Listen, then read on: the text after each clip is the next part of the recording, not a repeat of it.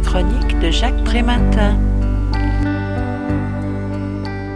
Le livre intitulé L'école des républicains, la pédagogie noire du FN et des néoconservateurs le démontre avec brio. Depuis 30 ans, il ne cesse d'occuper le terrain avec une rhétorique passée maîtresse dans l'outrance et le déclinisme. Il vocifère contre les pédagogues accusés d'être au choix des Khmers rouges, des ayatollahs ou des Attila. Il menace de décadence et d'effondrement notre civilisation si l'on touche à une seule règle d'orthographe.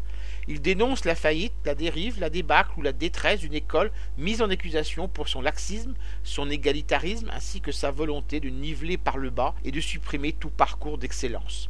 Le remède? Restaurer l'ordre moral, l'identité nationale et les hiérarchies sociales, réapprendre aux élèves l'amour de la patrie et la marseillaise, rétablir le port de l'uniforme et l'autorité du maître, la discipline et l'effort. Ce sont les néoconservateurs que l'auteur appelle les réac-publicains. Incapables d'orthographier, d'écrire, de lire et même de parler, les élèves seraient les nouveaux barbares de notre époque, élevés dans la haine de la culture et du savoir induit par le culte de l'égalitarisme. En réalité, ce n'est pas l'abaissement du niveau ou l'abandon des exigences qui explique la crise de notre école, mais bien son incapacité à en finir avec l'élitisme et la compétition permanente qui renforcent inexorablement les inégalités.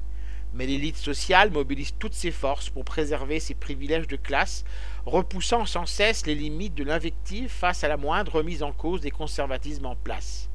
Jamais ne tolérera que cette école offre d'égales possibilités de développement à chacun ouvre à tous l'accès à la culture et élève en continu le niveau de l'ensemble de la population. Seul compte le mérite qui condamne 43,8% des enfants d'ouvriers à se retrouver en SECPA contre 2% d'enfants de cadres supérieurs. Je rappelle le titre de l'ouvrage L'école des républicains, la pédagogie noire du FN et des néoconservateurs. L'auteur en est Grégory Chambard. Il a été publié aux éditions Libertaria en 2016 et est vendu au prix de 10 euros. Vous pouvez retrouver le texte de cette critique dans le numéro 1190 de Lien Social.